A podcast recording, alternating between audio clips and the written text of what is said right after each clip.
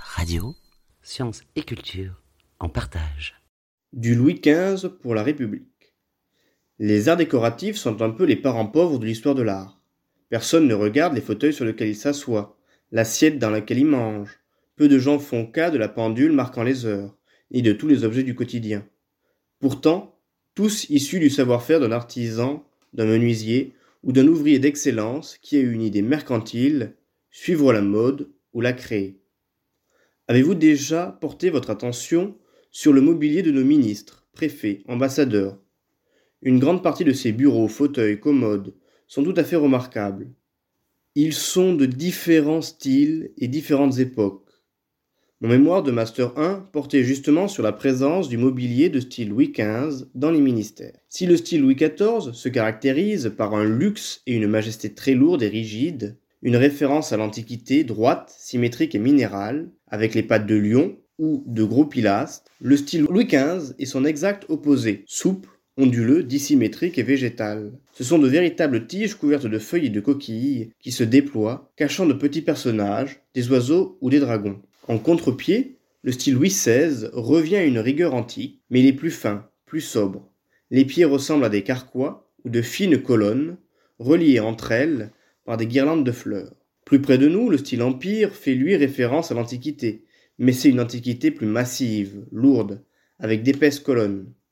Contrairement au style d'Ancien Régime, couvert d'or ou de peinture, le style empire met le bois en valeur. Mais alors, que fait du mobilier au style si daté de nos institutions? N'est-il pas paradoxal, pour la République, d'employer du mobilier se référant à des rois absolus, en but avec leur parlement, et même décapités par le peuple? La réponse est somme toute assez simple. Il s'agit de continuité.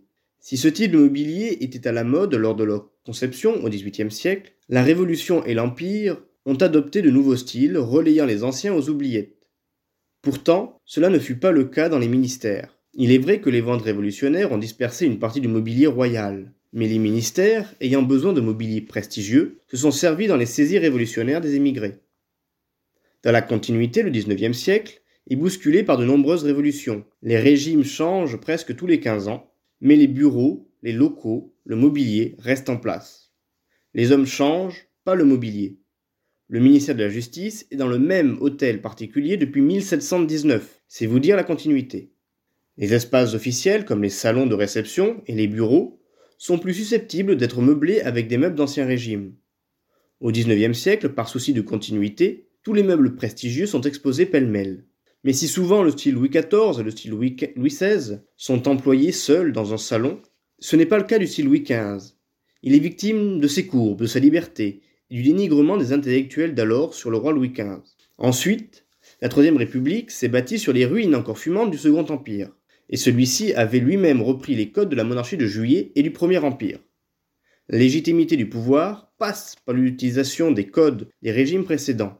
Ces trois régimes, monarchiques puis républicains, se veulent différents, plus en phase avec leur temps, tout en s'inscrivant dans une continuité. Aujourd'hui encore, dans nos ministères, les styles d'Ancien Régime et Empire se côtoient de façon totalement empirique, accompagnés de meubles au design plus ou moins contemporain.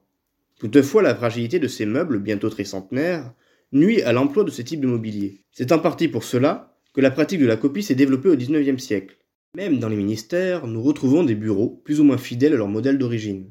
Ainsi, L'un des bureaux du ministre des Affaires étrangères est une copie du bureau de Jacques Dubois, dit de Vergennes. Cette table de travail a fait partie des nombreux biens saisis à l'aristocratie ayant fui la Révolution. Et dès cette époque, elle a été attribuée au ministère des Affaires étrangères, qui l'a ensuite versée au musée du Louvre en 1912. Toutefois, de temps à autre, une copie de ce bureau sert de table de travail au ministre. Vous l'aurez compris, si l'emploi de ce type de mobilier s'est perpétué, c'est aussi dû à la richesse des hôtels abritant ces institutions, de ce fait, le mobilier de style répond à la profusion des lambris et des dorures, et justement les imitations et les copies permettent de concilier utilisation et décorum. En somme, le mobilier prestigieux, employé par les ministres, sert à la fonction de représentation. Il sert à légitimer le dépositaire, notamment sous la 4ème République, où les gouvernements et les ministres défient la grande vitesse. Le mobilier sert de cadre, mais présente aussi la qualité du savoir-faire des artisans et du luxe français. Ces idées de légitimation, de pérennité de l'État et d'excellence sont issues du XIXe siècle et des deux derniers régimes monarchiques. Désormais, chers auditeurs, vous pourrez jeter un coup d'œil sur les bureaux des élus, que ce soit dans les films ou dans les reportages, vous aurez peut-être la chance de reconnaître un chef-d'œuvre de menuiserie.